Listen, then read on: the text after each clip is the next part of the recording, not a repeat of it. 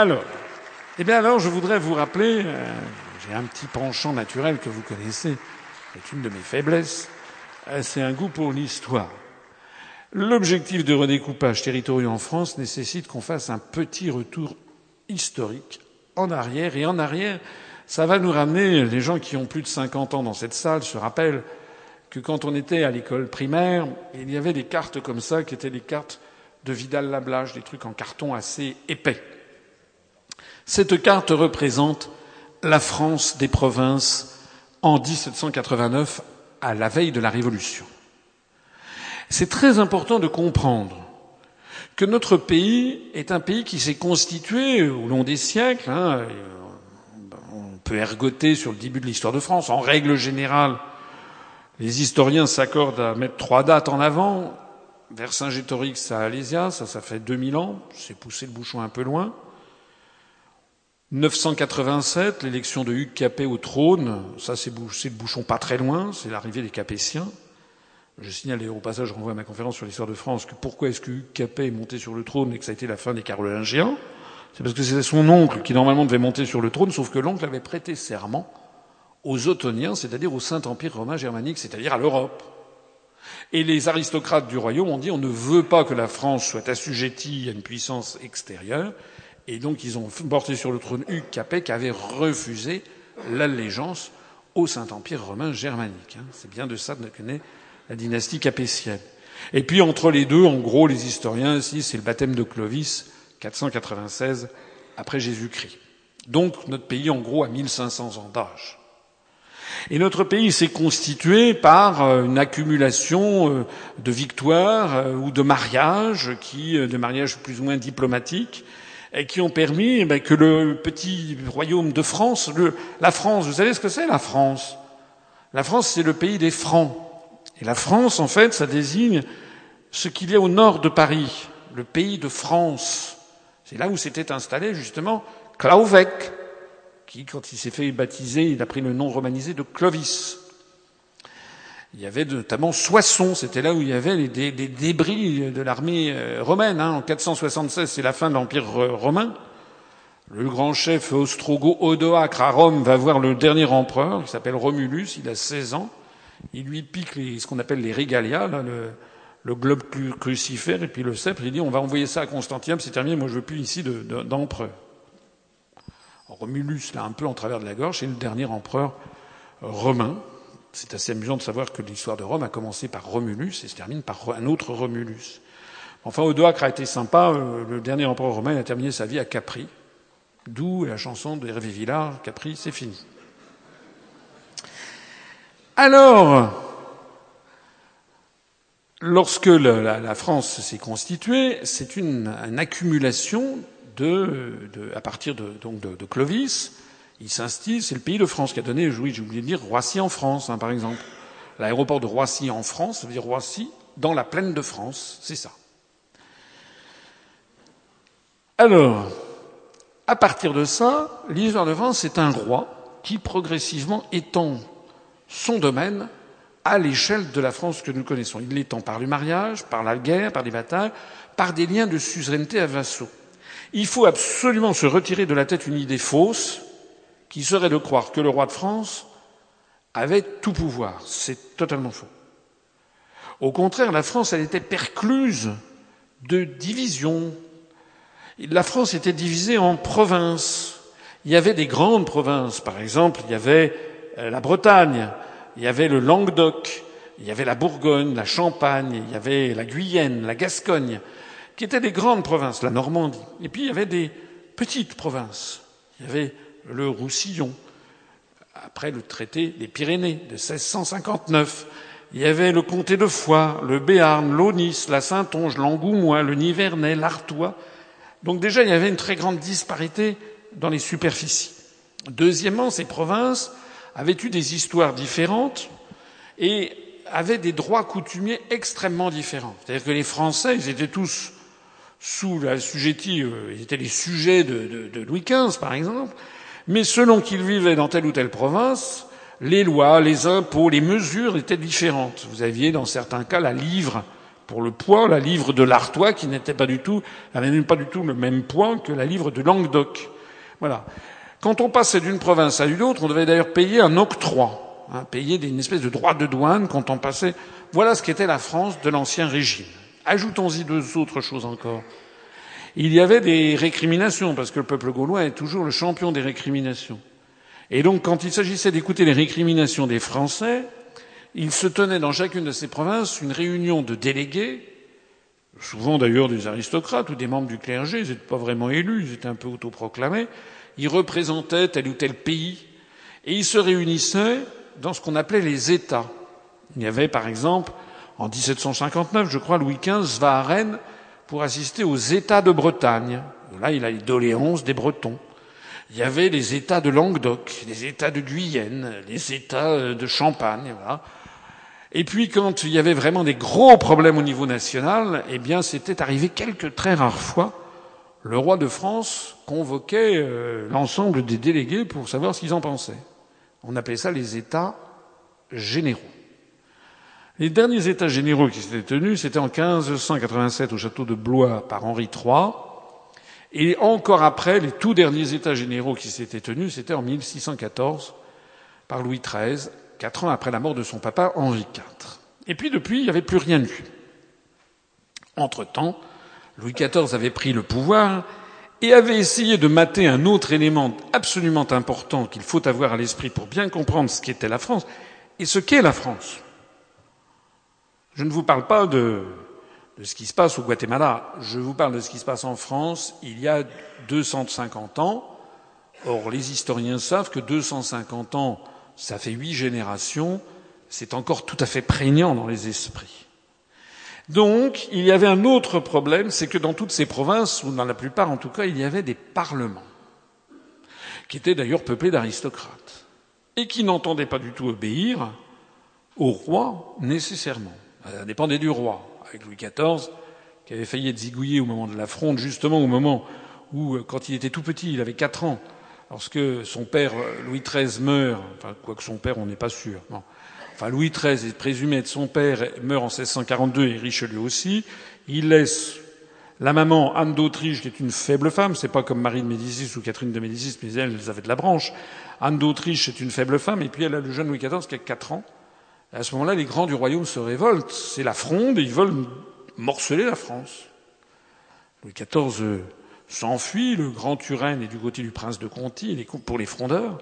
Et puis bon, finalement, euh, Turenne rejoindra l'armée royale et finalement, euh, c'est la, monarchie qui va gagner. Louis XIV ne l'oubliera jamais. Il n'a jamais oublié que quand il était petit, il a failli être tué et que son pays a failli être détruit. Donc lorsqu'il arrivera à la majorité, il prendra le pouvoir, il créera la monarchie absolue, et il va construire le château de Versailles pour avoir sous sa coupe tous les grands du royaume, en les faisant jouer euh, par mimétisme et snobisme, ils seront tous là à lui faire la cour, parce qu'il y aura tout son petit monde là. Mais Louis XIV était quelqu'un qui avait de l'autorité. C'est quelqu'un, on ne sait pas marcher sous les pieds. Louis XIV, c'est comme De Gaulle. Après De Gaulle, il y a quoi? Bah, Après De Gaulle, il y a Flamby. Bah, après Louis XIV, il y a Louis XV et Louis XVI. Et donc sous Louis XV et Louis XVI, ça redescend.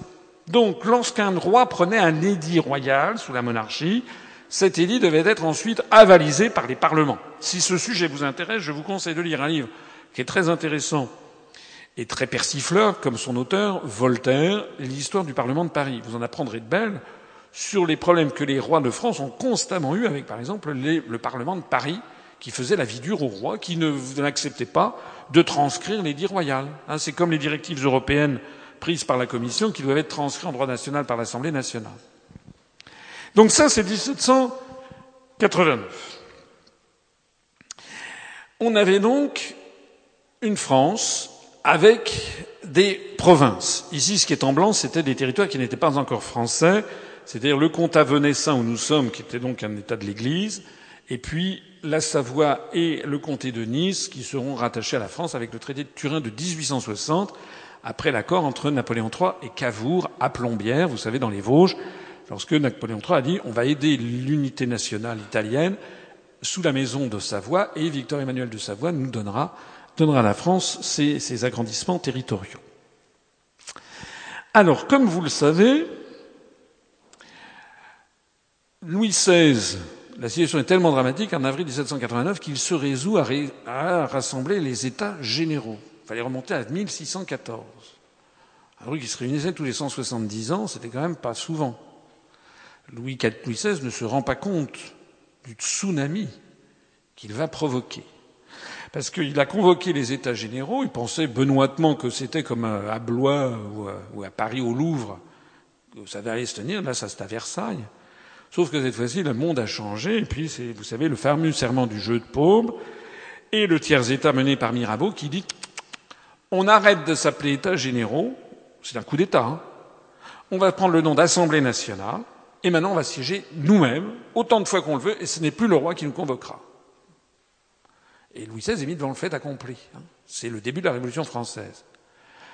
Vous savez que le 14 juillet 1789, s'est passé un petit truc, c'était la prise de la Bastille. Il n'y avait pas grand monde à la Bastille, mais en termes symboliques, c'est énorme, parce que c'est l'absolutisme royal qui s'effondre. Vous savez peut-être pas que deux jours après, le comte d'Artois, qui est le dernier des trois frères, hein, ça sera le futur Charles X, un type d'extrême droite, le comte d'Artois fuit Versailles avec euh, Louis de Condé, passe en Allemagne et commence à ameuter les cours d'Europe en disant faut aller mater ce qui est en train de se passer en France. Nouvelle preuve, je l'ai souvent dit, je vous renvoie à ma conférence sur l'histoire de France, l'Europe a toujours été un principe réactionnaire dans notre histoire et tout ce qui est venu du reste de l'Europe a toujours voulu mater la volonté du peuple français. L'histoire ne se répète jamais, mais elle bégaye tout le temps. C'est exactement encore ce qui se passe à notre époque. Donc, les émigrés, comme on va les appeler, ils vont à Coblence, les émigrés de Coblence commencent à essayer d'ameuter les cours d'Europe. Et puis dans l'été 1789, l'automne, la France bascule dans l'anarchie. Les gens, les villageois, se précipitent sur les châteaux, fracassent tout, entrent, pillent, détruisent, etc. Les aristocrates, ceux qui ne sont pas euh, pendus au écourt, s'enfuient en Allemagne. Tout le pays entre en anarchie. La France est en pleine dégringolade, en pleine anarchie. À ce moment-là, les révolutionnaires à Paris commencent à prendre un petit peu peur, et notamment ils ont peur de l'arrivée des troupes européennes. Et puis une, ils sont poussés par un mouvement politique parce que la Révolution française, conformément au génie national des Français, dont parlait déjà Jules César, du temps des Gaulois, nous sommes un peuple égalitariste. Les Français, ce qu'ils recherchent d'abord et avant tout, c'est l'égalité. C'est donc une révolution égalitariste qui se met en place. Et c'est alors eh bien, que les dirigeants révolutionnaires vont prendre une décision qui va stupéfier le monde. Ils décident de briser les féodalités. Ils ne veulent plus qu'il y ait des parlements de province avec des aristocrates qui s'opposent au pouvoir central, parce que du temps où c'était le roi, ça les faisait rigoler, mais maintenant c'est plus le roi, c'est eux qui sont en train de prendre le pouvoir. Donc ils n'ont plus du tout envie qu'il y ait des, féodaux, là, des aristocrates en perruqués, qui soit dans les États de Languedoc et qui au Parlement de Languedoc ou de Bretagne ou de Paris et qui s'opposent à la volonté révolutionnaire. Deuxièmement, ils veulent garantir l'égalité des Français et des territoires. Ils en ont marre que les Français euh, aient des lois différentes, des impôts différents, des droits coutumiers différents, des mesures différentes. Ils veulent que tout le monde soit égal. Et puis ils veulent également assurer la cohésion de la nation face aux menaces européennes, puisque vous avez euh, la cour de Versailles qui est en train d'ameuter tout le monde pour venir mater les Français. Et ils veulent donc prendre une décision qui est absolument extraordinaire. Il n'y avait jamais eu ça dans l'histoire du monde. Les dirigeants révolutionnaires décident de supprimer d'un trait de plume toutes les provinces d'ancien régime.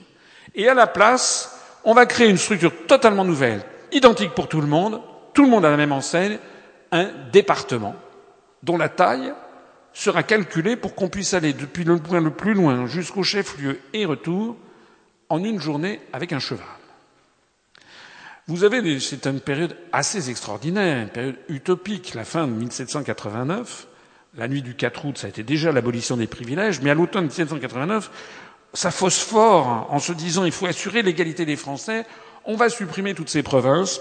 Vous avez un projet la proposition du, géométrique du comité sieyès tourelle c'est l'abbé Sieyès qui avait rejoint 15 États. Il propose que la France soit transformée comme ce damier, avec des carrés.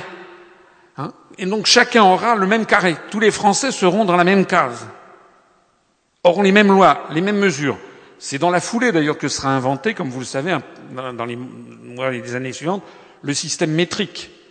le mètre, le litre, le kilo, hein, puisque un mètre c'est un mètre, euh, un litre, enfin un, litre c'est euh, un 10 cm, 10, un cube de 10 cm, 10 cm, 10 cm d'eau, le kilo c'est ce que ça pèse, hein, et ça va être pour tout le monde. Donc on finit, on supprime toutes les mesures d'Ancien Régime. On supprime tous les octrois. Tout le monde doit être sur la loi commune. On assure l'égalité des Français. Il y a plus, on va bientôt supprimer les, même les, ordres d'Ancien Régime, l'aristocratie notamment. Et donc on doit avoir tout le monde dans une case. Alors, ce projet, euh, les gens disent oui c'est très bien, mais quand même, euh, c'est un peu difficile. La France, c'est quand même pas les grandes plaines du Middle West américain. Euh, le, fait d'avoir comme euh, je sais pas moi, le, le Colorado euh, ou le Nevada, vous savez, ces États de l'Ouest américain qui sont des rectangles ou des carrés. Quand vous avez un truc qui est une plaine à perte de vue, où il n'y a, a, pas d'hommes, où il n'y a pas eu d'occupation humaine, ça peut s'envisager. Mais là, en France, il y a quand même des cours d'eau, il y a des, des fleuves, il y a des, affluents, euh, il y a des montagnes, il y a des routes, il y a des affinités électives, etc. Donc, après ce premier projet, les révolutionnaires vont arrondir les angles au propre comme au figuré. Et vont se dire, il faut quand même tenir compte un petit peu de la géographie physique et de la géographie humaine. Et ça va donner, ça va donner le 15 janvier 1790 la création des départements. La France divisée à l'époque en 83 départements. En d'autres termes, la France d'ancien régime avec ses provinces devient une France de nouveau régime avec 83 départements. C'est la fin des potentats locaux tous les féodaux, on les emmène et on va leur couper la tête. C'est également la fin des privilèges. On assure la liberté et l'égalité entre les Français. Alors cette réforme va être perçue comme un truc délirant par les cours d'Europe. Il y a un, Britannique qui s'appelle Edmond Burke qui va écrire un ouvrage qui, sur la Révolution française. Il est très anti-révolutionnaire. Lui, il considère que c'est l'abomination de la désolation. La grande nation, le pays le plus peuplé du monde connu, hein, la France à part la lointaine Russie, la plus lointaine Inde et la plus lointaine encore Chine, en 1790, la France est le pays le plus peuplé du monde connu, monde blanc, même, même, même alentour. Il y a 32 millions d'habitants en France, il y a 8 millions d'habitants au Royaume-Uni. Sur les côtes barbaresques, comme on dit, c'est-à-dire l'équivalent aujourd'hui du Maroc, Algérie, Tunisie, il y a 8 millions d'habitants. Il y a 8 millions d'habitants aux États-Unis d'Amérique qui sont indépendants depuis, euh, depuis 6 ans, depuis 1784. Quant à l'Allemagne et à l'Italie, c'est pulvérisé en micro-États. L'Allemagne est pulvérisée en 350 États. Donc ils vont dire, mais le plus grand pays du monde qui fait ça, c'est inouï. Mais ça correspond bien à notre génie national et au goût des Français pour l'égalité. De telle sorte que cette réforme, 15 janvier 1790, Louis XVI est toujours roi des Français. 14 septembre 1791, la première constitution, on retire on annule, on supprime la souveraineté de droit divin, on invente, les Français inventent la souveraineté nationale, c'est-à-dire que Louis XVI n'est plus roi par la grâce de Dieu, il devient roi par la volonté des Français. L'origine du pouvoir n'est plus dans le ciel, c'est le peuple. C'est la grande invention de la Révolution française. Et donc, Louis XVI prend le titre de roi des Français. Je rappelle qu'au sein de l'Union européenne, il y a huit monarchies parmi les vingt-huit États. Il y en a sept qui sont de droit divin une seule reconnaît la souveraineté nationale, c'est la Belgique. Il n'y a pas de roi de Belgique, hein, il y a un roi des Belges. En revanche, Élisabeth II, elle est reine d'Angleterre parce que Dieu l'a décidé. Et oui. Ah, ah ben, ça. Willem Alexander est roi des Pays-Bas parce que Dieu en a décidé ainsi. C'est comme ça. Comme quoi les valeurs européennes. Hein. Louis XVI, roi des Français, garde les départements. Il ne pouvait pas faire autrement. 20 septembre 1792, la bataille de Valmy. 21 septembre, proclamation de la République. La République garde les départements. La République, sous la Convention, on garde les départements. Sous la Terreur, on garde les départements. Après Thermidor, on garde les départements. Sous le Directoire, on garde les départements. Sous le Consulat, on garde les départements. Il n'y a plus de province. Napoléon Ier, lorsqu'il crée le, second, le Premier Empire, garde les départements. Il va créer le poste de préfet qui représente le pouvoir central. Sous la première restauration en 1814, Louis XVIII garde les départements. Sous les 100 jours, Napoléon garde les départements. Deuxième restauration, Louis XVIII, Charles X, il garde les départements. Pourtant, il voulait restituer la France d'Ancien Régime, mais il y avait un tel goût des Français pour l'égalité qu'ils ne pouvaient pas faire machine arrière. 1848, 1830, pardon, révolution contre Charles X. Monarchie de juillet, Louis-Philippe garde les départements. 1848, deuxième, révolution contre Louis-Philippe. La deuxième République garde les départements. Coup d'État de Louis-Napoléon Bonaparte qui crée le Second Empire, il garde les départements. Effondrement du Second Empire en 1870, il garde les départements. La Troisième République garde les départements. Il n'y a plus de province, c'est fini. Alors, question que l'on doit se poser, mais qui donc a recréé les régions en France? C'est quand même le moment de se poser cette question, puisqu'on est convoqué à des élections régionales. Eh bien, la réponse, c'est 1941. Année euh, qui n'est pas la plus brillante de l'histoire de France. En réalité, c'est Pétain qui a décidé de recréer les provinces sous le nom de régions en 1941. Et pourquoi donc? Pour deux choses. Première chose, pour des raisons idéologiques. Parce que c'était sous l'influence notamment de Maurras, encore vivant, de l'action française, mouvement royaliste, par haine de la République volonté de revenir sur les acquis révolutionnaires de 1789, volonté de revenir sur la gueuse, comme était surnommée la République. C'est l'extrême droite. Ça, c'est la première raison, mais ça n'est pas la seule. Parce que sans doute Pétain, s'il y avait eu cette raison, n'aurait pas été là. La deuxième raison, c'est par soumission politique à l'étranger. C'est les Allemands. À la demande des Allemands, désireux de diviser les Français contre eux-mêmes. J'explique dans une longue conférence sur les eurorégions que c'est en 1923 qu'est créé le drapeau breton, celui qu'on trouve sous une plaque d'immatriculation, que la pauvre Anne de Bretagne n'a jamais connu. Hein. Anne de Bretagne, c'était le manteau d'Hermine. C'est un type qui s'appelle Morvan Marshall, qui en 1923 a créé le drapeau breton, en prenant le manteau d'Hermine, en mettant dans un quart en haut à droite du drapeau et en s'inspirant pour le reste du drapeau américain, avec neuf bandes noires et blanches représentant les neuf pays de Bretagne. Morvan Marshall, qui était un collabo des nazis, travaillant pour Breizatao, financé par l'Allemagne hitlérienne, Morvan Marshall et les gens qui travaillaient avec lui frappaient l'indignité nationale à la libération, le drapeau breton interdit à la libération.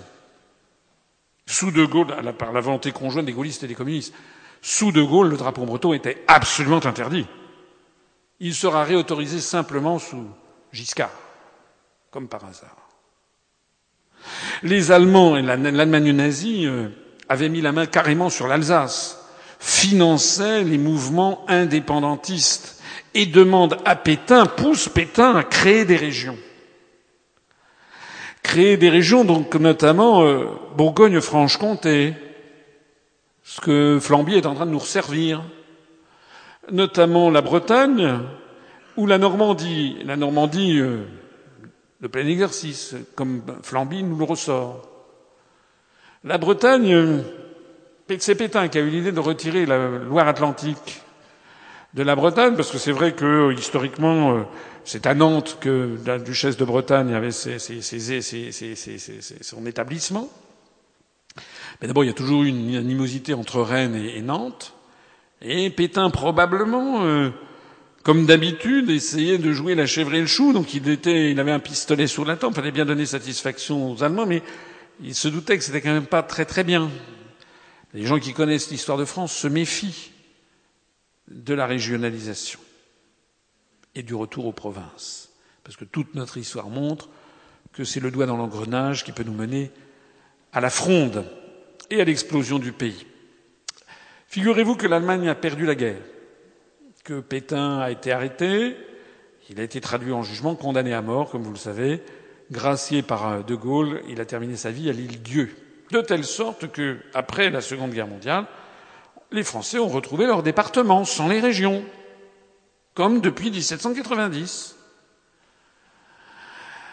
En 1941, toujours à la demande à la fois de l'extrême droite et des autorités allemandes, Vichy se déclare favorable à l'enseignement des langues régionales. Toujours l'objectif étant de diviser les Français. Il faut bien comprendre que pour les puissances alentours, notamment les Allemands et les Anglais, la France est un problème. La France, c'est un pays uni et c'est l'unité nationale par la Révolution française qui a fait de la France euh, la France napoléonienne. C'est euh, le coup des, enfin, le, le, la mainmise de Louis XIV après euh, Richelieu sur la France qui a fait de la France la France du grand siècle. La France a toujours été grande lorsqu'elle a été unie. Donc les autres, ils veulent quoi? Eh ben, Ils veulent la désunir, bien entendu. Richelieu, qui est l'un des plus grands hommes d'État français, pendant la guerre de 30 ans qui commence en 1618, qui se termine en 1648. Il meurt en 1642, il n'aura pas pu voir tout à fait son œuvre, c'est Mazarin qui le poursuivra, mais Richelieu a eu une politique déterminée qui était de pulvériser l'Allemagne. De telle sorte que ce qu'on appelle les traités de Westphalie, notamment à la paix de Münster, l'Allemagne, les Allemagnes ressortiront, il y aura 350 entités étatiques des petits évêchés, des villes libres, des, des principautés, etc. Ça, c'est le legs de Richelieu. C'est parce que Richelieu a unifié la France et qu'il a pulvérisé l'Allemagne que la, France du grand siècle est devenue la première puissance du monde. C'est parce que les révolutionnaires en 1790 ont supprimé les provinces et ont unifié la France que la France est devenue la France de Napoléon et qu'elle est devenue la première puissance du monde. Ben, je peux vous dire que les Allemands n'avaient jamais oublié ça. Bismarck, qui est un des grands génies de l'histoire aussi, quand il a unifié l'Allemagne, il n'a eu de cesse que d'essayer de diviser la France.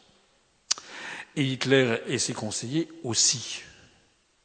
Pour diviser la France, eh ben, on essaie de lui faire créer des provinces et on essaie aussi de susciter le retour aux langues régionales. Au début de l'année 1941, Pétain, chef de l'État, reçoit une requête écrite par les membres de la Société d'études occitanes et le Félibrige, qui est une association qui milite pour la langue d'oc, qui loue les projets régionalistes de Pétain, bien entendu, et qui l'enjoint de tenir compte de la diversité linguistique de la France, tiens donc, dans son découpage des provinces pour faciliter l'étude de la langue d'oc à l'école. Et Pétain, le 8 septembre 41, va écrire à la veuve de Frédéric Mistral. Frédéric Mistral, c'est un petit peu le pape de de l'Occitanie, de la langue d'oc. Pétain rend hommage à Frédéric Mistral, présenté comme un sage, loue l'attachement à la petite patrie.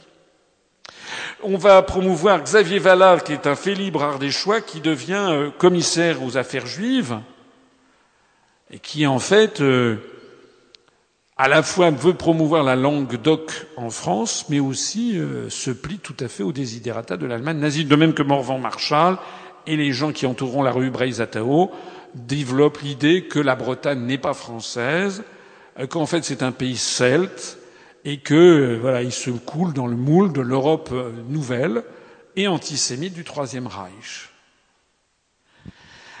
Alors tout ceci disparaît donc en 1945 et va réapparaître après la Deuxième Guerre mondiale. Mais petit à petit, en 1952, le commissaire au plan s'appelle Jean Monnet. Vous voyez qui c'est? Son successeur, Étienne Hirsch, sur les suggestions de Jean Monnet, va créer 21 régions de planification. On va reprendre le découpage de Pétain, plus ou moins. En 1961, elles sont transformées en, 20, transformées en 21 circonscriptions d'action régionale. Ce sont des circonscription d'action, ça reste encore très flou. En 1969, De Gaulle, qui euh, cherche une voie de sortie, fait un référendum où il a tellement de pression tout autour de lui qui lui disent il faut régionaliser la France, qu'il va dans cette direction, en fait il cherche surtout à être évincé du pouvoir. Donc il en profite pour faire une réforme, proposer une réforme du Sénat, c'est-à-dire la suppression du Sénat. En fait, il fait une espèce, c'est un peu une réponse du berger à la bergère, parce que ce sont les féodaux les féodaux du royaume, qui sont les partis politiques, ou bien les membres des conseils généraux ici ou là, qui sont très présents au Sénat, qui veulent renouer avec la régionalisation. De Gaulle voit ça avec beaucoup, beaucoup d'inquiétude, pas, pas d'inquiétude, mais de, méfiance. Et il se dit, on va créer ça, mais en même temps, je vais supprimer le Sénat. En fait, il cherche à se faire évincer. Il est battu, il quitte le pouvoir. Et en 1972, c'est Georges Pompidou qui va créer les établissements publics régionaux. Et pourquoi il crée des établissements publics régionaux? C'est-à-dire un échelon administratif Parce que Pompidou, euh, il connaît son histoire de France. C'est un normalien. Normal supplétre. Il est très bon, en, comment dirais-je, en latin, en grec, en français, mais aussi pour faire normal sup, il faut bien connaître son histoire de France. Et Pompidou, à la fois, cède aux campagnes incessantes qu'il y a sur la création de régions, mais il y va du bout des lèvres. Il ne veut pas que ce soit des collectivités territoriales. Il va donc falloir attendre Mitterrand et les lois de fer de 1982 sur la décentralisation pour transformer la région en une collectivité territoriale de plein exercice avec des conseillers régionaux, avec un président de conseil régional. Il va falloir attendre 1986 pour avoir la première élection des conseillers régionaux, des conseillers régionaux au suffrage universel. Nous avons donc des départements qui existent depuis 1790, depuis 225 ans, qui correspondent aux soucis des Français d'égalité. Les Français aiment bien leur département. C'est l'égalité des territoires, l'égalité du peuple français devant la loi. Vous avez le préfet qui est là pour faire régner l'ordre républicain, que l'on soit au nord, au sud, à l'est ou à l'ouest, tout le monde sous la même loi. Ça, c'est ce que veulent les Français. Et puis vous avez, depuis moins de 30 ans, des collectivités territoriales que les Français n'ont pas du tout demandé, qui sont des régions qui ne correspondent d'ailleurs pas parfaitement aux provinces d'Ancien Régime, qui sont en plus de ça, c'est pas toujours. La Bretagne, les Normandies, ça correspond à des provinces d'Ancien Régime. Il y en a d'autres, ça correspond pas du tout. D'autres, ce sont les, par exemple, le Languedoc-Roussillon, Midi-Pyrénées, c'est en fait le découpage pétain. Qui leur sont d'un seul coup reproposés alors que les Français ne demandent rien. Nous touchons ici du doigt l'une des raisons fondamentales pour lesquelles, quand vous parlez dans la rue aux, élections, aux Français des élections régionales, les gens s'en fichent. Ça ne les concerne pas. C'est un truc qu'on leur a imposé. Mais le pire, c'est qu'on va beaucoup plus loin. C'est que d'année en année, nous avons des dirigeants qui donnent de plus en plus de pouvoir à ces régions. les Français ne savent pas du tout. Quand les Français, quand on leur parle par exemple d'éducation, transport, etc., les Français pensent que c'est l'État. En France, les champs, et ça remonte pas à, la Révolution, ça remonte, ça remonte à, à Hugues Capet. Les Français veulent de l'État. C'est l'État qui régule en France la vie publique et la vie politique. Et on veut de force leur fourguer une France de nature fédérale. On veut en fait imiter l'Allemagne fédérale ou les États-Unis d'Amérique alors que nous n'avons pas du tout eu la même histoire. On veut hétérogénéiser de force le peuple français qui ne demande qu'une chose, c'est d'être un peuple unitaire. C'est d'ailleurs là qu'il a eu les plus grands moments de gloire, que ce soit sous Louis XIV, ou que ce soit sous Napoléon, ou que ce soit en 1914-1918.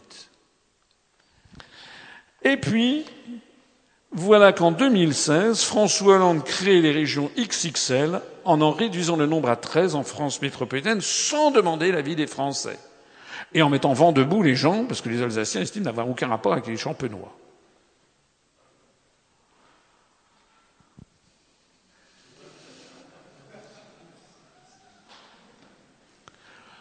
Pourquoi François Hollande fait-il cela? Vous croyez qu'on va supprimer des régions, on va fusionner des régions pour faire des économies? C'est pas vrai. Il n'y a pas un poste de conseiller régional qui a été supprimé. Il y en a même qui ont été créés. Il y en a deux. Dans les premiers, d'ailleurs, on a une petite erreur sur notre acte. On a mis qu'on avait 1969 candidats. En fait, on en a 1971. Parce que dans les premiers comptes qu'on avait faits, on s'était aperçu qu'il y avait 1969 conseillers régionaux. Et on avait, quand on a refait les comptes, on s'est aperçu, au moment du dépôt des listes, qu'il avait fallu 1971 parce qu'il y a eu deux conseillers régionaux de plus qui ont été créés en région Rhône-Alpes-Auvergne, notamment du fait que Lyon est devenu maintenant une métropole. Il va donc y avoir le même nombre de conseillers régionaux, même un peu plus. Le même nombre de présidents les présidents des, régions fusionnées, ceux qui ils deviennent présidents délégués, avec les mêmes appointements, les mêmes émoluments, les mêmes voitures, avec le tableau de bord en loupe d'orme et les sièges en cuir profond.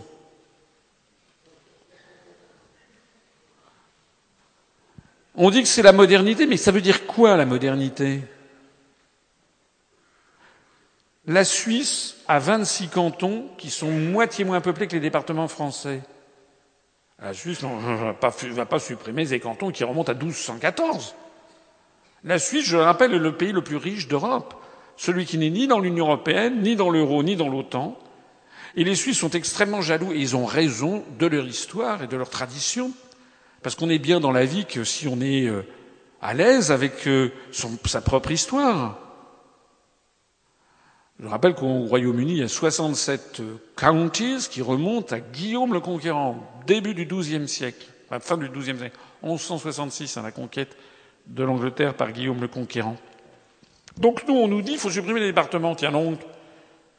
Et pourquoi donc? En fait, il semble que M. Hollande soit aussi libre de ses mouvements et de ses décisions que l'était Pétain. Alors, c'est pas tout. C'est que de même que M. Hollande charcute les régions, eh bien, M. Hollande, comme Pétain à la demande de l'Allemagne, veut relancer le développement des langues régionales. Pas moi qui l'invente, hein. C'était il y a quelques semaines, charte des langues régionales, Hollande veut relancer la bataille. Hollande relance la ratification des chartes, de la charte des langues régionales et minoritaires. Alors ça aussi, c'est un point fondamental qui m'amène, je suis désolé d'être un petit peu long, mais c'est absolument essentiel ce qui est en train de se passer. François Hollande avait annoncé pendant la campagne présidentielle qu'il ferait ratifier cette charte. Je ferai ratifier la charte européenne des langues régionales ou minoritaires. C'était sa promesse numéro 56. Bon. Il y avait provisoirement renoncé après son élection. Mais il a relancé cette question pour les élections régionales de décembre 2015. Il l'a fait au mois d'octobre.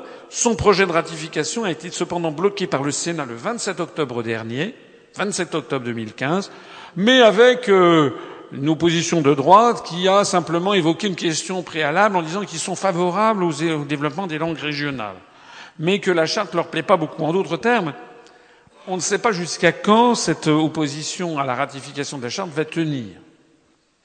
Ce qui m'amène à vous parler de ce dont personne ne souhaite vous parler et qui est pourtant très important, c'est le risque de fragmentation de la République. Au moment où d'ailleurs où euh, François Hollande lançait ça, il y a eu, comme par hasard, des manifestations spontanées.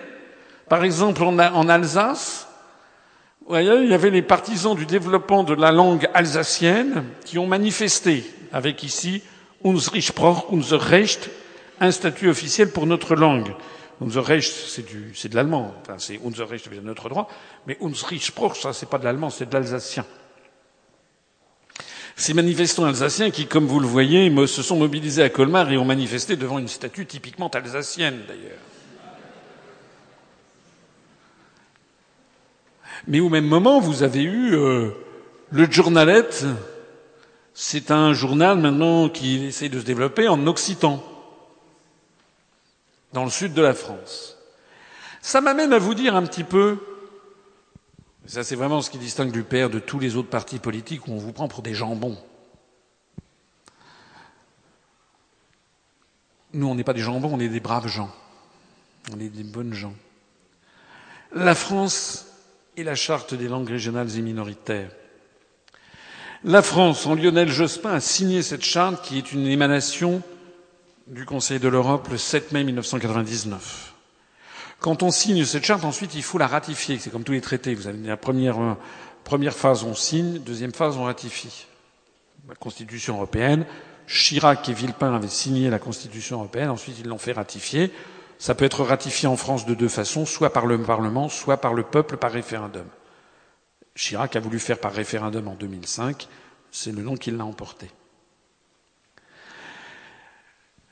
Quand on a signé la charte, il faut ensuite réunir une commission qui donne la liste des langues qu'il faut protéger, développer, enseigner, diffuser.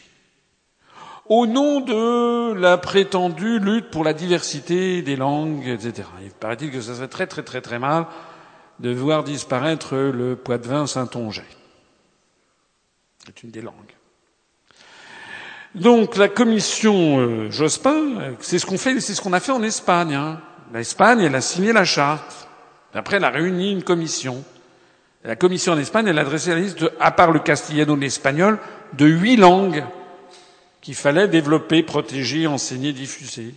L'arabe, pour les enclaves de Ceuta et de Melilla, l'aranais pour le Val d'Aran, le galicien, l'asturien, le basque, le valencien, etc., et aussi le catalan. Depuis 15 ans, l'Espagne ensuite doit développer, promouvoir l'enseignement de ces langues, avec le brillant résultat que l'on voit, que vous connaissez peut-être, sur la situation de la Catalogne. Je rappelle que la Catalogne, les dirigeants catalans veulent proclamer leur indépendance, qu'il y a eu un référendum illégal qui s'est tenu l'année dernière, qu'il y a un mois, le président de la Généralité de Catalogne, Artur Mas, a été convoqué à la police, qu'il a été inculpé de détournement de fonds publics pour avoir organisé un référendum illégal et aussi de sédition. Et quand il est sorti du commissariat de police où il avait été retenu pendant trois, heures, il a été porté en triomphe par 3000 personnes. Et il a dit, avec son collègue Oriol Junqueras de la gauche catalane, que cela ne l'empêcherait pas de déclarer l'indépendance de la Catalogne. L'armée a indiqué au gouvernement madrilène que si la Catalogne déclarait son indépendance, ils intervenaient militairement. Et euh, tout ceci vous est caché, mais la Cour constitutionnelle de Madrid a décrété, il y a une dizaine de jours, euh, qu'elle donnait par avance le feu vert à des tirs à balles réels par l'armée contre les indépendantistes catalans. C'est merveilleux tout ça, n'est-ce pas? Il y a 15 ans, quand on parlait des de la charte régionale et minoritaire, quand certains en Espagne disaient mais c'est le risque d'explosion du pays, les gens rigolaient. Oh, c'est que vous allez chercher ça? Aujourd'hui, les gens rigolent en France. Alors, la France n'a pas ratifié cette charte à l'époque, parce qu'il y a eu la commission Jospin qui s'est réunie, qui a donné la liste. Je vais vous en parler de la liste. Mais la charte, la France n'a pas ratifié cette charte, parce qu'à l'époque, Chirac, qui était président de la République, a saisi le Conseil constitutionnel, et par une décision de juin 99, le Conseil constitutionnel a jugé que la charte des langues régionales et minoritaires est contraire à l'article 2 de la Constitution française qui pose que la langue de la République est le français, mais qu'elle porte atteinte, c'est entre guillemets, c'est une citation de l'arrêt du Conseil constitutionnel, qu'elle porte atteinte au principe constitutionnel d'indivisibilité de la République, d'égalité devant la loi et d'unicité du peuple français. Alors c'est comme quand vous avez un cours de yoga, on s'arrête tout, on respire avec le ventre et on relit. Non, parce qu'attendez, quand vous avez une, une, quand le Conseil constitutionnel sanctionne une loi, loi budgétaire, c'est parce qu'il y a eu un cavalier budgétaire, un petit truc. En général, c'est un peu des queues de cerise. Mais là, c'est pas des queues de cerise. Le Conseil constitutionnel, la plus haute autorité judiciaire française, a sanctionné cette charte en disant qu'elle ne pouvait pas être ratifiée parce qu'elle porte atteinte à l'indivisibilité de la République et à l'unicité du peuple français. Il n'y a pas plus grave ça veut dire l'explosion de la France. Ça veut dire la fin d'un pays de 1500 ans d'âge. C'est ça que ça veut dire. Alors, il y a une suite à ça. C'est que votre ami Nicolas Sarkozy a fait modifier dans votre dos, dans le mien aussi, la Constitution pour que cette inconstitutionnalité disparaisse. La loi constitutionnelle dite de modernisation des institutions de la Ve République, c'est-à-dire en fait de destruction. Quand on dit toilettage, ça veut dire destruction, modernisation. La modernisation du, droit du travail, ça veut dire la destruction du droit du travail. C'est la langue européiste, ça. La loi constitutionnelle de modernisation des institutions de la Ve République votée en juillet 2008 par la procédure du Congrès, à l'insu des Français, par un petit fruit, comment dirais-je, frichti fait entre l'UMP, le MoDem, les Verts et le PS, qui obéissent tous au même maître, a ajouté un nouvel article 75 alinéa 1 à la Constitution, celle de De Gaulle de 1958, qui ne comprenait pas hein, cet article 75 alinéa 1, qui pose que les langues régionales appartiennent au patrimoine de la France. De telle sorte que si il y avait un président de la République qui voulait faire ratifier la charte, que quelqu'un saisisse le Conseil constitutionnel, le quelqu'un en question ne pouvant être que le président de la République lui-même, président du Sénat, président de l'Assemblée nationale ou 60 députés et sénateurs, donc ce serait 60 sénateurs, le Conseil constitutionnel ne pourrait probablement plus prendre la même décision qu'en juin 99, parce que certes, il y a l'article 2 qui pose que la langue de la République est le français, mais maintenant, vous avez l'article 75 alinéa 1 qui pose que les langues régionales appartiennent au patrimoine de la France. Si vous y réfléchissez bien, ça veut dire que M. Sarkozy a donc pris les mesures nécessaires pour qu'on puisse ratifier une charte, un traité international dont le Conseil constitutionnel avait dit qu'il était contraire à l'indivisibilité de la République et à l'unicité du peuple français. Ça s'appelle de la haute trahison. Ni plus ni moins.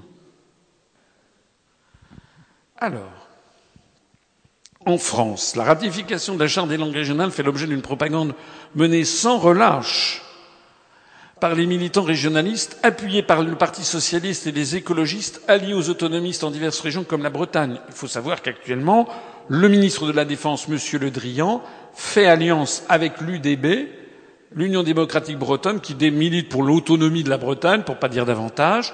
M. Le Drian a dit, d'ailleurs, il y a quelques jours, qu'il préférait, s'il était élu, ce qui est possible, même assez probable, eh bien, il préférera être président de Bretagne plutôt que ministre de la Défense. Pardon? Il ne sera pas président de Bretagne, il est président du Conseil régional de Bretagne.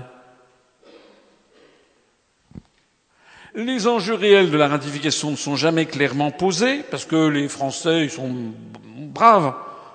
Les Français, dans leur immense majorité, pensent qu'il s'agit de défendre les petites langues contre les grandes. Allez, euh, voilà, ben, y a, voilà ils vont faire leurs crêpes, et puis il y a une dame en bigoudaine qui fait des crêpes, et puis elle dit trois mots en breton. C'est sympathique. Mais oui, c'est comme ça que les Français voient les choses. Oh, ça, où c'est que vous allez chercher ça? En réalité, trois informations essentielles sont occultées. Première information, l'idée de la charte est d'origine nazie.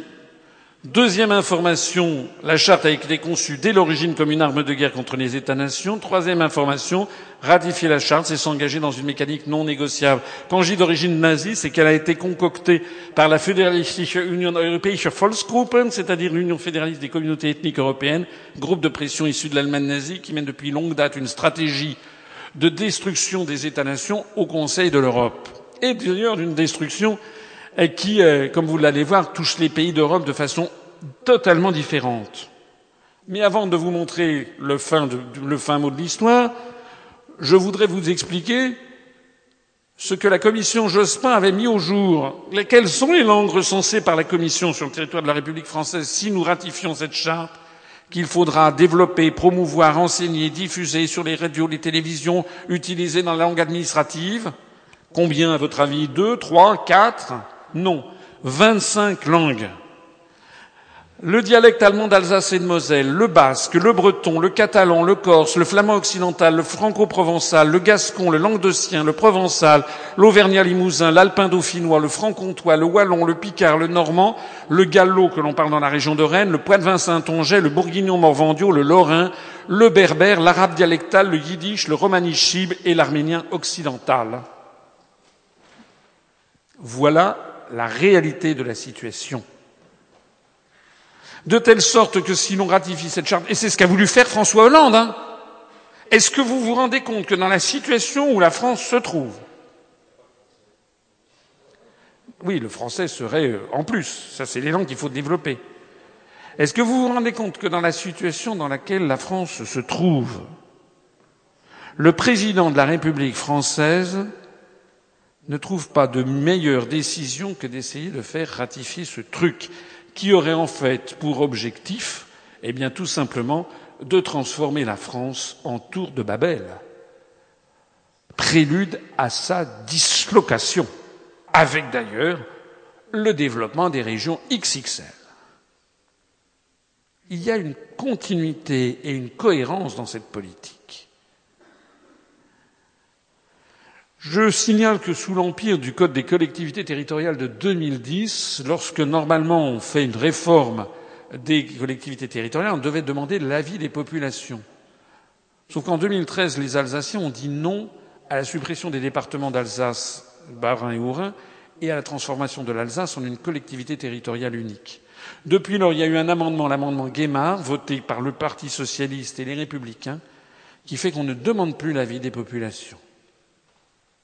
Alors j'ajoute que pour l'outre-mer, ça c'est pour euh, précision, en outre-mer, c'est 53 langues supplémentaires qu'il faudrait développer et promouvoir, notamment le martiniquais, le guadeloupéen, le guyanais, le réunionnais, les créoles bushindengue à base lexicale anglo-portugaise de Guyane que sont le saramaka, la luku, le njunka, le paramaka, les langues amérindiennes de Guyane, le galibi, le guayana, le palicourt, l'arawak proprement dit, ou, comme le disait Eric tout à l'heure, ça s'appelle également le lokono, euh, le wayampi, les murillons et le mong, etc. Bon, voilà, vous voyez un petit peu le euh, problème. On en arrive ainsi à la conclusion de tout ça. Et reconnaissez que nous sommes le seul mouvement politique à le dire. Vous trouverez ça en raccourci, il y a trois lignes, avec une infographie au dos de notre profession de foi. L'objectif final des redécoupages territoriaux en France au XXIe siècle, c'est quoi? D'abord, c'est avoir des régions de l'Union européenne de la même taille que les États des États-Unis d'Amérique. Et aucune raison pour lesquelles il faut fusionner les régions. Aucune. Si ce n'est que de mauvaises raisons. En réalité, la haute et la basse Normandie avec 29 900 km, c'est la taille du Massachusetts, 27 336 km. Le Nord-Pas-de-Calais-Picardie avec 31 813 km, c'est la taille du Maryland, 32 133 km. L'Alsace-Lorraine-Champagne-Ardenne avec 57 433 km, c'est 90% de la taille de la Virginie occidentale, 62 755 km. L'Auvergne-Rhône-Alpes avec 69 711 km, c'est 110% de la taille de la Virginie occidentale. Le Languedoc-Roussillon, Midi-Pyrénées, 72 724 km, c'est en gros 12% de moins que la taille de la Caroline du Sud. L'Aquitaine, Poitou, Charente, Limousin, 84 000 km, c'est à la taille de la Caroline du Sud. L'idée, c'est d'avoir la même granulométrie administrative, que les régions de France aient la même taille que les États de l'Est américain ou que les grands lenders allemands, lenders d'ailleurs qui ont été imposés par les États-Unis en 1949 à l'Allemagne. Divide and conquer. Diviser pour régner. Le deuxième objectif, c'est supprimer les départements auxquels les Français sont si attachés pour les raisons que je vous ai longuement exposées depuis 1790, parce que c'est ce qui assure l'égalité entre les Français. On est en train de supprimer les départements et de regrouper de force les communes par paquet de 18 ou de 20. Pourquoi? Eh bien parce qu'aux États-Unis, il y a des comtés. Les comtés, ils sont plus grands que les, nos communes et plus petits que les départements. Et il s'agit d'avoir la même taille que les comtés américains. Et si au passage on peut en profiter pour détruire l'homogénéité du territoire français et l'unicité du peuple français, c'est encore mieux pour les concepteurs de toute cette affaire. Vous avez ici la taille, une description de l'état du Montana avec ses comtés, et vous avez ici la, la, la région Braise, Bretagne, devenue indépendante. D'ailleurs, je suis allé faire cette conférence, enfin une conférence plus longue, la vraie conférence sur les eurorégions. Ça, c'en est simplement qu'un morceau.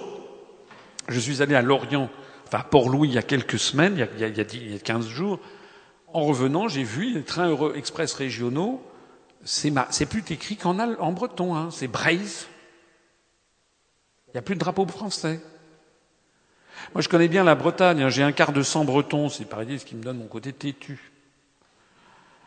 J'avais quatre grands-parents, un du Loiret dont je tire le nom. Mon ancêtre François Asselineau a signé le cahier de doléances du village de Saint-Denis de l'Hôtel le 21 avril 1789, comme quoi j'ai de la branche. Un autre grand-parent, c'était euh, la Haute-Saône. Un autre grand-parent, c'était euh, le euh, le Tarn, et le dernier, c'était le Côte d'Armor. J'ai passé beaucoup de ma petite enfance en Bretagne. Et quand, à chaque fois que je vois en Bretagne, et là encore, quand j'y suis allé, il y a une dégradation rapide de la situation. Maintenant, j'en parlais avec notre responsable Jean-François Gourvenec, qui me confirme qu'il n'est plus rare de voir des gens qui disent on ne veut plus les Français. D'ailleurs, le mouvement des bonnets rouges à pousser dans cette direction. On explique à travers les provinces que c'est de la faute des Français, de la faute de la République, et qu'il faut d'ailleurs développer les langues régionales, que la République a été très méchante. Il y a des forces qui sont derrière. Hein. Et puis le troisième objectif final, c'est de disloquer les États-nations, mais pour le profit de qui?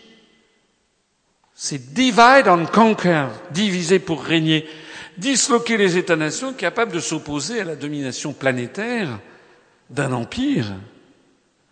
de l'empire euro-atlantiste, c'est-à-dire de ça et de ça.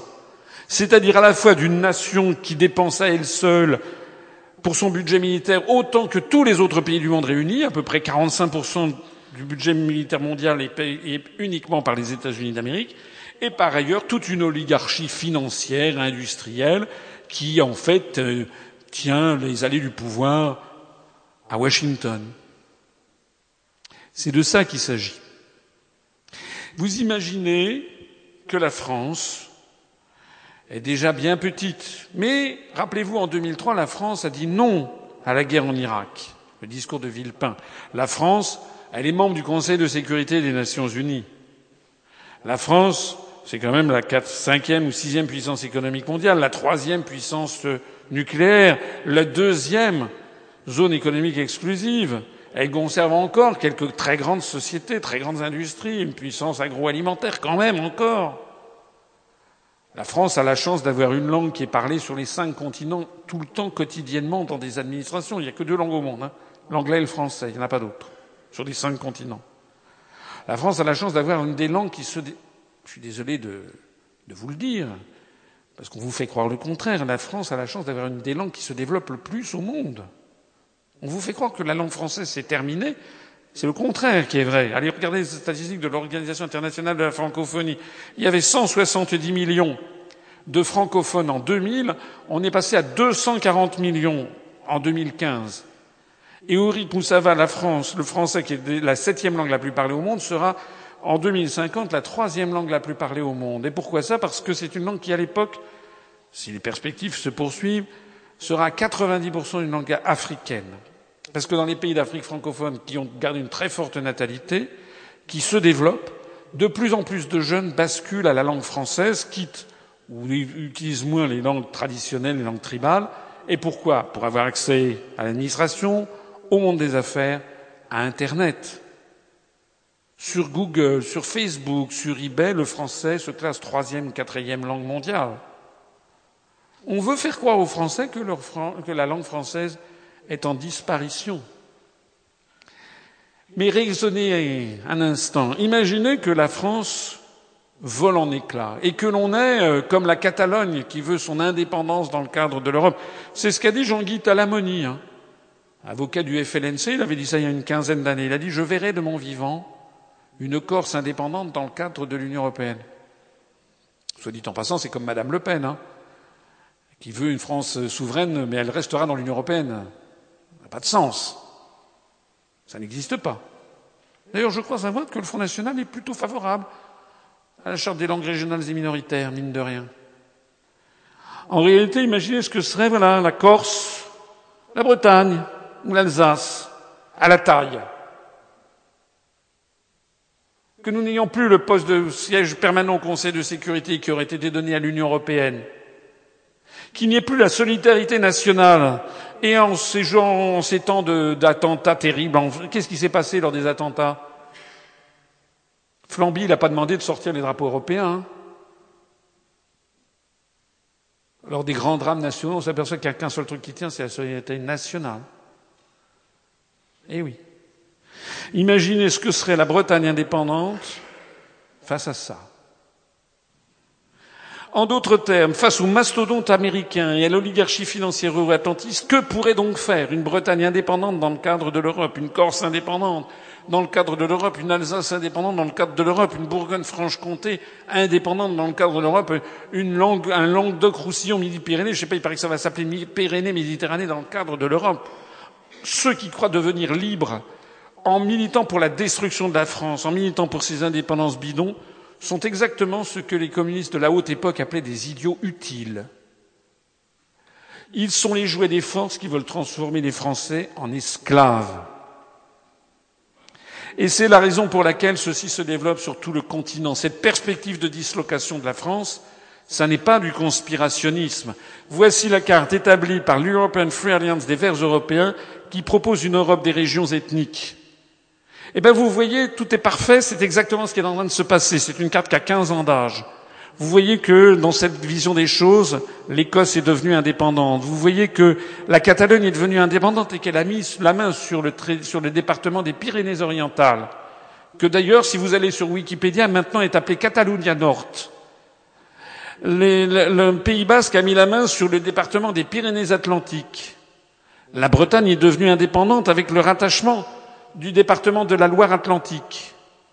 L'Alsace est devenue séparée de la France. La Savoie également, la Corse bien entendu. Et puis l'Occitanie a été séparée du pays de langue d'Oil. Vous voyez que les Balkans ont été pulvérisés. C'est une carte qui a 15 ans d'âge, qui prévoyait déjà l'indépendance du Kosovo et qui met en pointillé l'indépendance de la Voïvodine au nord de la Serbie, qui est actuellement en cours de discussion et que les États-Unis sont en train de promouvoir. Le nord de l'Italie, idem. Ce qui fascine, ah oui, j'ai oublié, la Galice est également indépendante, l'Andalousie aussi. La seule chose qui est le plus fascinant dans ce, dans cette grave, dans ce tableau, ah oui, il y a quand même la, la Flandre est devenue indépendante, bien entendu, et la Wallonie est rattachée à la France. Mais à ce qui reste de ce pays appelé France. La chose la plus fascinante, c'est ce qui arrive à l'Allemagne. Parce que l'Allemagne, non seulement n'est pas divisée, mais ça croît. Ben oui. Il n'y a pas de langue régionale et minoritaire. C'est comme ça. Donc l'Allemagne a mis la main sur la Suisse alémanique. L'Allemagne a mis la main sur Österreich, l'Autriche. Il y a un type qui s'appelait Adolphe en 1938, il avait eu la même idée. L'Allemagne a mis la main également sur la partie euh, occidentale de la République tchèque. On appelle des Sudeten, les Sudètes. Il y a un type qui s'appelait Adolphe, il avait eu la même idée à l'automne 38. Ça avait d'ailleurs provoqué une petite conférence qu'on appelait la conférence de Munich. Et puis l'Allemagne main aussi sur cette partie de la Pologne qui s'appelle Schlesien en allemand, la Silésie. Il y a un type qui s'appelait Adolphe, il a eu la même idée en 40. Ça a d'ailleurs provoqué la Deuxième Guerre mondiale. Comme quoi Comme quoi les verts allemands sont peut-être verts de gris. Comme quoi, en attendant, il y a derrière tout ça des véritables stratégies. Et comme quoi il est absolument honteux, scandaleux, inconcevable que ces grands choix qui, mettent en jeu l'avenir d'un pays appelé France soit décidé dans le dos des Français et qu'aucun parti politique, à part nous, ne tirions la sonnette d'alarme. Je rappelle que ce processus de destruction des États-nations est en cours. Ça n'est pas un fantasme. En Espagne, je vous ai parlé de la Catalogne, le Pays basque. Au Royaume-Uni, l'Écosse, Cameron a été obligé d'organiser un référendum l'année dernière. Les, indépendantistes ont été battus, mais il y a quand même eu, je crois, 43% de oui. Et aux élections générales qui viennent d'avoir lieu au Royaume-Uni, vous savez que c'est des élections uninominales à un tour, tous les députés écossais envoyés à Westminster sont indépendantistes. En Belgique, c'est la Flandre qui réclame désormais son indépendance, et d'ailleurs l'un des leaders indépendantistes de la Flandre, dans le cadre de l'Union européenne, est M. Van Rompuy, l'ancien président du Conseil de l'Union européenne. Il n'est à douter que ces indépendances sont des indépendances pour rire. En Catalogne, je le montre dans ma conférence sur les eurorégions, euh, le président de la Généralité de Catalogne a commencé à essayer de retrouver une, la première chose qu'il a faite, c'est de se rendre aux États-Unis d'Amérique où il a signé un accord d'État à État avec l'État du Massachusetts. Je rappelle qu'en Écosse, Alex Salmond, le type qui est à la tête des indépendantistes écossais, a dit que si l'Écosse devenait indépendante, les deux premières décisions qu'il prendrait, c'est premièrement, il demanderait sa réadmission dans l'Union européenne, parce que à partir du moment où une province deviendrait indépendante, elle sort de l'Union européenne, il n'y a pas d'article 50, mais il demanderait sa réadhésion. La réadhésion, elle est immédiate, puisqu'il y a tout l'acquis communautaire. Le seul problème, c'est de savoir est-ce que, par exemple, le gouvernement de Londres mettrait son veto. On imagine qu'il n'y trouverait pas forcément un grand intérêt à mettre le veto, et puis de toute façon, il y aura l'oncle Sam qui sera là derrière en disant non. Donc il ne s'agit pas. Et oui, la deuxième décision qu'Alex Salmond a dit, c'est qu'il y a première chose, il demanderait sa réadhésion à l'Union européenne. Deuxième chose, il installerait en Écosse une grande base militaire de l'OTAN. Voilà le type d'indépendance qui est ainsi proclamé. L'UPR est le seul mouvement politique français qui alerte nos concitoyens sur le sujet le plus grave de ces élections régionales. Parce que si on n'en parle pas au moment des élections régionales, on en parle quand? Puisque depuis l'amendement Guémard, on ne consulte plus les populations. On ne va pas en parler au moment des élections municipales, ni aux élections départementales qui ont d'ailleurs eu lieu cette année au mois de mars. Et puis euh, les élections présidentielles qui sont en 2017, on n'en parlera pas non plus. On n'en parle jamais. C'est bien le moment. Et notez bien que toute la scène politique française garde le silence, y compris le Front National. J'allais dire surtout le Front National, ne dit pas un mot de ça. Si nous ne réagissons pas collectivement, et je pèse mes mots, vous rappellerez ce que je vous dis, je me prête en général le fait de savoir ce que je dis et d'avoir de la prémonition, nous serons avant dix ans, peut-être même avant cinq ans, avant dix ans, on sera dans la même situation que l'Espagne et nous allons laisser détruire la France et ses 1500 ans d'histoire. C'est ça la réalité de la situation.